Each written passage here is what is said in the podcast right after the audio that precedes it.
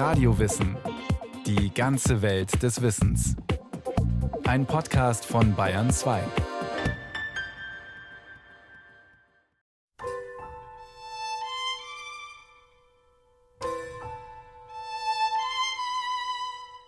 Sollte nicht der Anblick der jungen Invaliden, die einen Arm oder ein Bein verloren haben und traurig nach Hause zurückkehren, Gewissensbisse bei uns erwecken? Oder zumindest ein Bedauern, dass wir nicht alles versucht haben, um den verderblichen Folgen von Wunden zu begegnen, die durch schnelle und wirksame Hilfe noch hätten geheilt werden können. Schreibt Henri Dunant in seinen Erinnerungen an Solferino. In dieser italienischen Stadt hat der schweizerische Geschäftsmann Mitte des 19. Jahrhunderts eine prägende Erfahrung gemacht – auf einer Geschäftsreise wird er zufälligerweise zum Zeugen einer kriegerischen Auseinandersetzung und muss feststellen, dass nach Beendigung der Kampfhandlung Zehntausende von Männern auf dem Schlachtfeld unversorgt herumliegen, verwundet, blutend, wimmernd und sterbend. Dieses Elend berührt Dunant so sehr, dass er sofort Hilfe organisiert. Darüber hinaus schreibt er seine Erlebnisse auf, um andere wachzurütteln. Seine Idee, eine Hilfsorganisation, die alle Betroffenen in solchen Fällen gleichermaßen versorgt. Unabhängig, neutral, freiwillig und über alle Grenzen hinweg. Nur wenige Jahre später führt sein Engagement zur Gründung des Internationalen Komitees des Roten Kreuzes.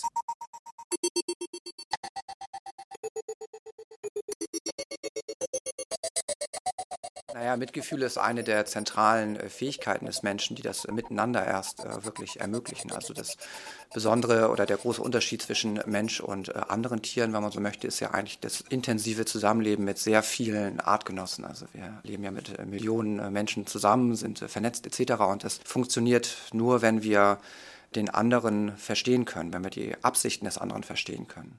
Sagt der Entwicklungspsychologe Ulf Liskowski von der Universität Hamburg.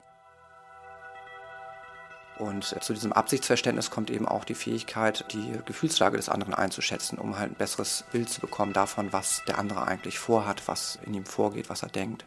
Die Fähigkeit, mit anderen Menschen mitfühlen zu können und diesen beistehen zu wollen, ist erstmal eine anthropologische Konstante, unabhängig davon, in welcher Kultur wir leben. Sie unterscheidet uns auch deutlich von unseren engsten Verwandten. Primaten verfügen zwar über Empathie, haben Verhaltensforscher wie Michael Tomasello herausgefunden, aber die Perspektive eines anderen übernehmen zu können, nicht nur emotional, sondern auch kognitiv, über diese Fähigkeit verfügt nur der Mensch. Neuere Forschungen haben gezeigt, dass Menschen einander von klein auf zugewandt sind. Schon einjährige Kinder nehmen mit anderen Menschen Kontakt auf und wollen kommunizieren. Und sie können bereits Mitgefühl entwickeln, betont der Psychologieprofessor Liskowski. Und das erstaunlichste Verhalten, was wir eigentlich äh, finden bei Kindern schon ab dem zweiten Lebensjahr, ist, dass sie anderen helfen.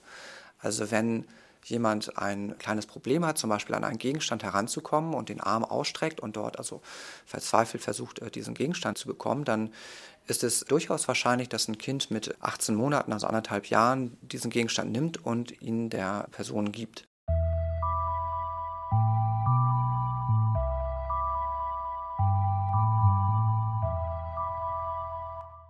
Lange Zeit gingen Psychologen und Verhaltensforscher davon aus, dass wir Mitgefühl und Hilfsbereitschaft ausschließlich von unserer Umwelt lernen, im Elternhaus und durch den Kontakt mit anderen Menschen. Aber durch neue nonverbale Untersuchungsmethoden ließ sich belegen, dass Mitfühlen angeboren ist. Sonst wäre ein solches Verhalten bei kleinsten Kindern nicht beobachtbar.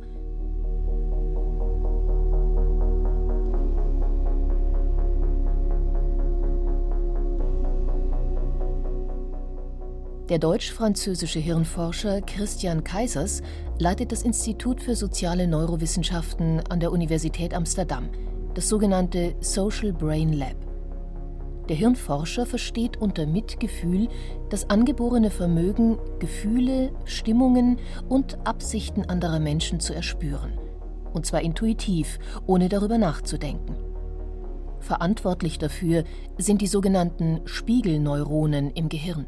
Also was wir im Grunde wissen, ist, dass Spiegelneurone in unserem Gehirn eine Brücke herstellen, in der das Verhalten der anderen, die Handlungen eben nicht mehr einfach etwas da draußen ist, sondern etwas ist, das wirklich in unserem Gehirn, in unsere eigenen Handlungen übersetzt wird, so dass wir im Grunde die Handlungen anderer mitfühlen können.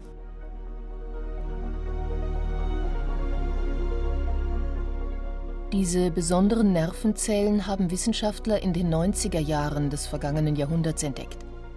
Zunächst bei Primaten, danach auch bei Menschen. Spiegelneuronen lassen sich durch aufgeklebte Elektroden am Kopf messen. Immer dann, wenn sie aktiv sind, leiten sie elektrische Signale weiter. Und das ist zum Beispiel der Fall, wenn wir uns verletzen, Schmerzen erleiden, wenn wir traurig sind oder jubeln vor Glück.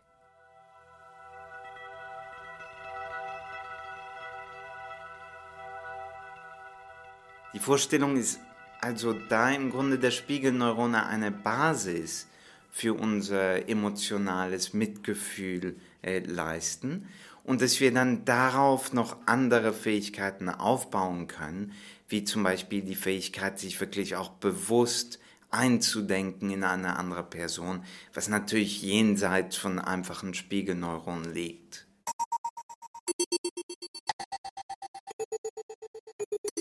Die Spiegelneuronen machen zwar nur etwa 10 Prozent der rund 100 Milliarden Nervenzellen des menschlichen Gehirns aus. Aber sie sind unglaublich wichtig, weil sie uns in Bruchteilen von Sekunden ermöglichen, die Gefühle und Stimmungen anderer Menschen wahrzunehmen. Damit bilden sie die biologische Grundlage dafür, dass das Zusammenleben mit anderen überhaupt gelingen kann. Christian Kaisers ist davon überzeugt, dass unser Gehirn wegen der Spiegelneuronen gar nicht anders kann, als empathisch zu sein. Manche Wissenschaftler sind allerdings skeptisch, ob den Spiegelneuronen tatsächlich die komplexe Bedeutung zukommt, die Christian Kaisers und andere Neurowissenschaftler ihnen zuschreiben. Einig aber sind sich alle Forscher darin, dass es eine elementare Basis in der menschlichen Natur gibt, die uns empathisch sein lässt so etwas wie eine unverrückbare biologische Grundausstattung, unabhängig von kulturellen Besonderheiten.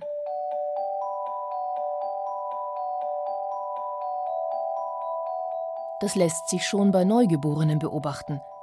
Fängt eines an zu schreien, schreien alle anderen mit. Emotionale Ansteckung heißt dieser Effekt. Den gibt es auch bei Erwachsenen, wenn auch deutlich seltener. Zum Beispiel in Panikmomenten, beim Lachen oder Gähnen. In solchen Situationen verschwimmen die emotionalen Grenzen zwischen den Individuen, sagen die Wissenschaftler. Man lässt sich dann von den Gefühlen der anderen anstecken und mittragen.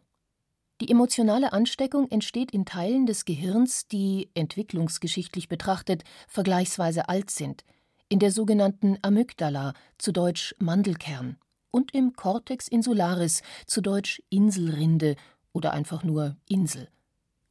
Esther Dickhoff, Professorin für Humanbiologie an der Universität Hamburg. Der Mandelkern und auch die Insel sind eben stammesgeschichtlich alt, weil sie relativ basale Funktionen übernehmen. Die Amygdala, also der Mandelkern, den findet man auch im sogenannten Reptiliengehirn. Und die sind sehr wichtig, ähm, gerade die Amygdala, also der Mandelkern, ist wichtig für Furchtreaktionen. Also wenn ein Reiz in der Umwelt Gefahr bedeutet, dann wird dieses Areal häufig aktiviert. Nicht nur in solchen Situationen, aber der löst dann eine klassische Furchtreaktion aus. Das kann eben weglaufend sein, einfrieren und auch Kampf. Offenbar gehört es also zur Grundausstattung der menschlichen Natur, empathisch und mitfühlend sein zu können. Das legt nahe, dass es tatsächlich einen Bereich im Gehirn gibt, der zuständig ist für das Soziale, das Interagieren und Kommunizieren. Ohne Empathie ist ein solch soziales Gehirn schwer vorstellbar. Auf der anderen Seite aber zeigen diese Ergebnisse auch deutlich, dass es nicht an der biologischen Ausstattung liegt, wenn Menschen grausam, gemein, brutal und egoistisch sind. Mitfühlen, wie es jemandem geht, ist das eine. Daraus aber eine Konsequenz zu ziehen und zu handeln, wie etwa Henri Dunant mit der Gründung vom Roten Kreuz, ist etwas völlig anderes. Um das eine vom anderen zu unterscheiden, verwendet der Wiener Neurowissenschaftler Klaus Lamm die Begriffe Mitgefühl und Empathie nicht als Synonyme.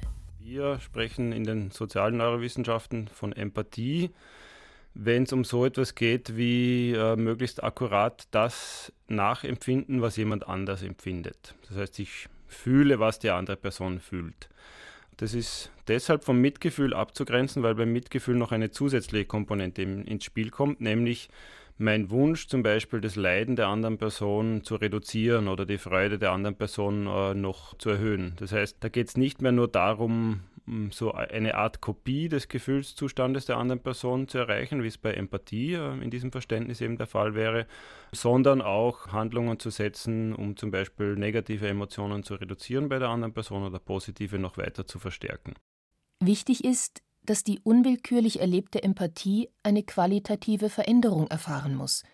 Nur dann erwächst daraus ein Verhalten, das den Namen Mitgefühl verdient. Das ist wichtig für das Verständnis, wie Empathie, Mitgefühl und prosoziales Verhalten oder Altruismus zusammenhängen, weil Empathie selbst äh, kann sowohl prosoziale als auch antisoziale Konsequenzen haben. Das heißt, ich kann mein, mein Wissen, mein Nachfühlen dessen, was Sie gerade fühlen, in Ihrem Sinne ausnutzen, also äh, für Sie nützen, oder ich kann es für mich selbst nutzen.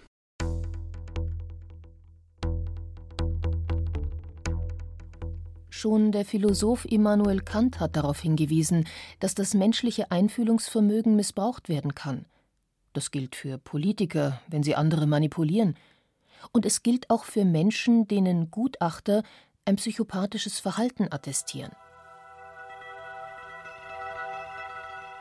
Um herauszufinden, ob solche Menschen überhaupt spüren, was andere empfinden, hat der Neurowissenschaftler Christian Kaisers in Amsterdam mit straffällig gewordenen und verurteilten Psychopathen gearbeitet.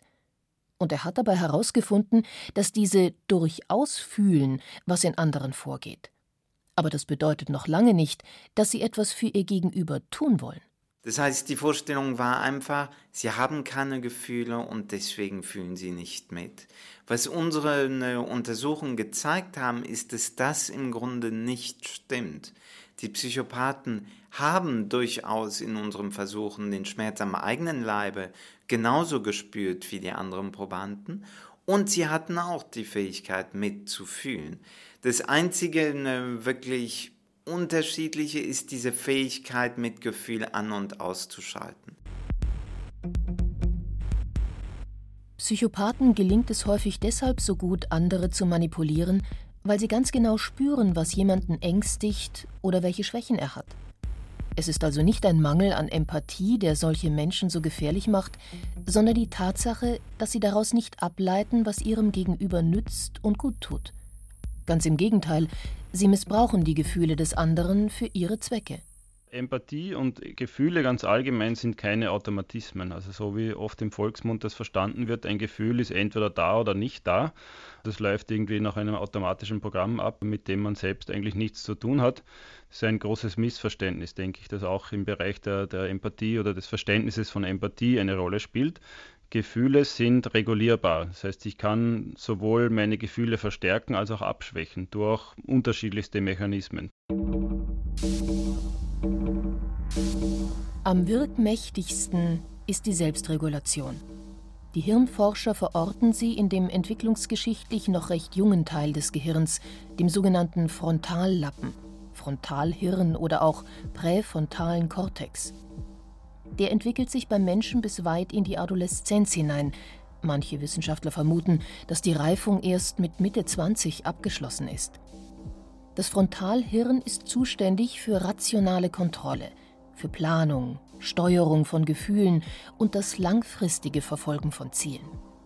Und es spielt offenbar eine wichtige Rolle dabei, ob aus erlebter Empathie ein Mitgefühl wird, von dem der andere profitiert, erklärt Christian Kaisers. Wir vermuten, dass der Frontallappen eine wichtige Rolle darin spielt, die Entscheidung zu treffen, mit einem bestimmten Gefühl zum Beispiel in einer bestimmten Weise umzugehen.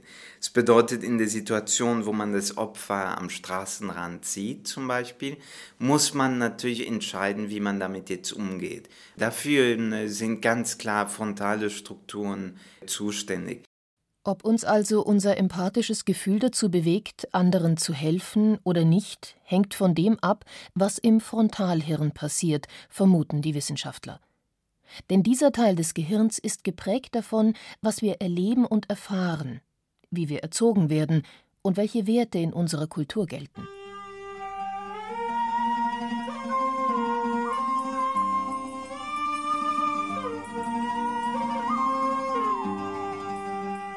Das, was im Christentum tätige Nächstenliebe heißt, was die Philosophen der Antike als Mitleid bezeichneten und was wir heute unter Mitgefühl verstehen, setzt sich zusammen aus unserer biologischen Grundausstattung und erlerntem Verhalten. Und das wieder hängt ganz entscheidend von den sozialen Erfahrungen ab, die Menschen im Umgang mit anderen Menschen machen, sagt auch Klaus Lamm von der Universität Wien. Diese Fähigkeit, äh, muss sozusagen geformt werden durch Erfahrung, also dass das Kleinkind lernt von seinen Eltern und, oder von seiner Umgebung empathisch zu sein, äh, dass das auch etwas ist, das sozusagen von der Gesellschaft unter Anführungszeichen gern gesehen wird, also verstärkt wird. Ähm, und dadurch äh, kann das dann sozusagen entwickelt werden, verbessert werden, ausgebaut werden und kommt erst dann so richtig zum Tragen, wenn eben diese biologische Grundausstattung auf eine Kultur, auf eine Sozialisation trifft, die diese biologische Ausstattung auch fördert. Vor zehn Jahren haben führende Neurowissenschaftler ein Manifest formuliert, in dem sie vollmundig behaupteten, in Zukunft menschliches Verhalten vorhersagen zu können. Sie meinten, Handlungen ließen sich eins zu eins aus biologischen Abläufen im Gehirn erklären und herleiten. Dieser Ansatz ist mittlerweile überholt vor allem für die jüngeren Neurowissenschaftler wie Christian Kaisers. Trotzdem lässt diese Frage ihm keine Ruhe. Was passiert im Gehirn, wenn aus Empathie Mitgefühl wird? Wie funktioniert es, dass ein Mensch die Perspektive des anderen übernimmt, sich in diesen hineinversetzen kann, sodass aus empathischem Mitschwingen eine Handlung wird, mit dem Ziel, dem anderen zu helfen? Da gibt es dann im Grunde nur eine Möglichkeit, nämlich die, diese Gehirnaktivität zu verändern und zu sehen, ob das das Verhalten verändert. Und das kann man im Grunde auf eine, zwei, drei Arten und Weisen machen. Das eine ist, man kann versuchen, Personen zu finden, die wegen einer Gehirnkrankheit zum Beispiel dieses Areal nicht mehr haben. Und äh, da gibt es zum Beispiel Patienten, die keine Insel mehr haben. Und bei diesen Patienten sieht man, dass sie im Grunde die Fähigkeit verlieren, wirklich äh, eine bestimmte Emotion mitzufühlen und eine bestimmte Emotion selbst zu fühlen.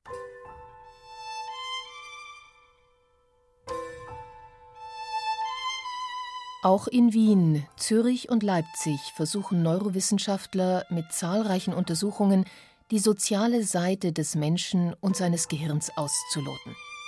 Die Themen Mitgefühl und Empathie sind in aller Munde. Manche sprechen sogar schon vom Zeitalter der Empathie. Weil diese soziale Eigenschaft offenbar für eine der Schlüsselkompetenzen des 21. Jahrhunderts gehalten wird, gibt es inzwischen viele Angebote wie Coaching, Trainings oder Schulinitiativen mit dem Ziel, die Empathiefähigkeit zu stärken.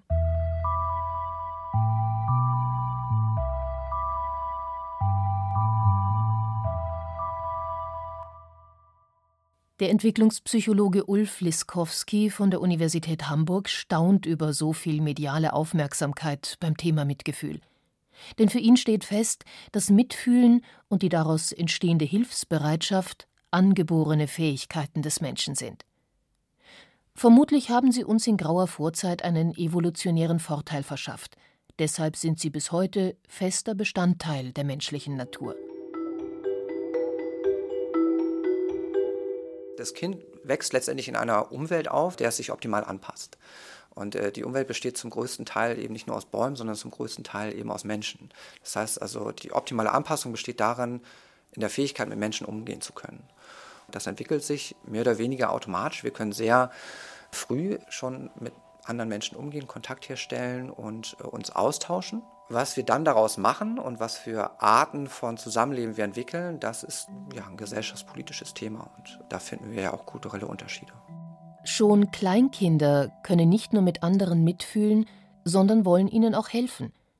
Wenn diese Impulse allerdings nicht unterstützt werden, können sie auch wieder aus dem Verhalten verschwinden, betont der Psychologieprofessor und Neurowissenschaftler Klaus Lamm aus Wien.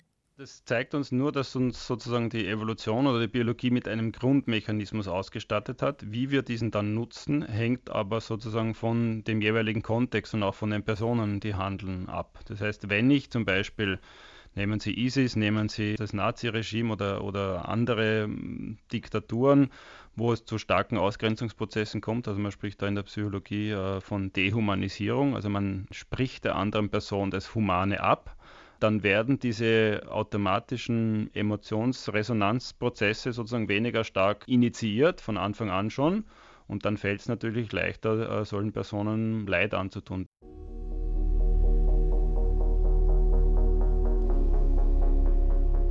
Nach Meinung vieler Wissenschaftler brauchen wir deshalb keine extra Kurse, um mehr Mitgefühl in unserer Gesellschaft zu etablieren. Es reicht, Kinder prosozial zu erziehen ihnen fair und hilfsbereit zu begegnen und sie in einem solchen Verhalten zu bestärken. Eins steht fest, wer selbst weder Hilfe noch Unterstützung erfährt, der wird kein Mitgefühl entwickeln für andere, die schwächer, ängstlicher und hilfsbedürftiger sind.